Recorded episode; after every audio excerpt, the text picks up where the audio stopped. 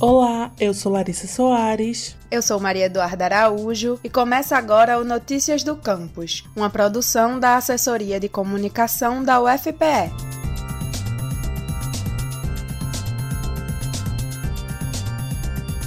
No Brasil, o acesso a saneamento básico é um direito assegurado pela Constituição. Porém, quase 35 milhões de pessoas no país não possuem acesso à água tratada e cerca de 100 milhões não têm acesso ao sistema de esgoto. Essa realidade afeta diretamente a saúde da população. Para se ter uma ideia, nos três primeiros meses de 2020 foram mais de 40 mil internações por doenças relacionadas à falta de saneamento básico, entre elas a esquistossomose a doença, também conhecida como barriga d'água, é transmitida por vermes da família Esquistossoma, que se espalham na água por causa de caramujos de água doce, seus principais hospedeiros. Qualquer pessoa que entre em contato com a água contaminada pode ser infectada, e quando isso acontece, o parasita entra no organismo, se instala no fígado e nos vasos sanguíneos do sistema intestinal, e lá ele libera milhares de ovos que são eliminados através das fezes e da urina. Nós conversamos conversamos com o hepatologista e professor da UFPE, Edmundo Lopes, que nos falou quais são os principais sintomas da doença. Na fase aguda, logo nesse início, geralmente a pessoa é criança ou adolescente, dá uma coceira no local, depois que ele penetra e ele circula no sangue do indivíduo, pode dar um pouquinho de tosse, mas são coisas muito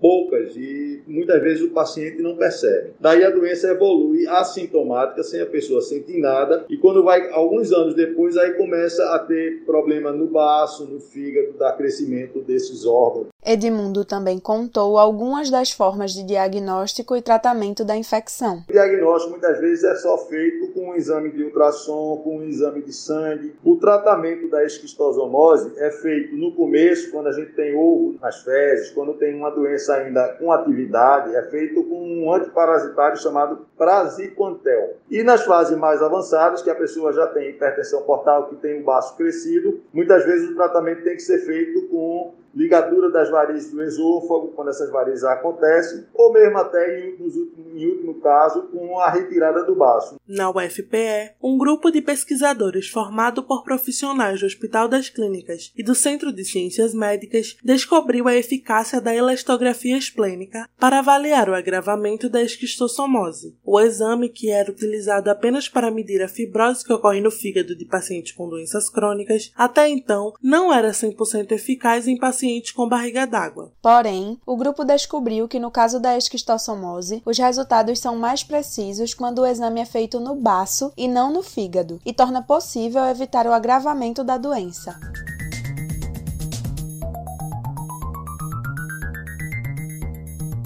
Quer ficar por dentro de tudo o que acontece na universidade? Acesse o nosso site, ufpe.br/agência. Se preferir, a gente também tá no Twitter e Instagram, @ascomufpe.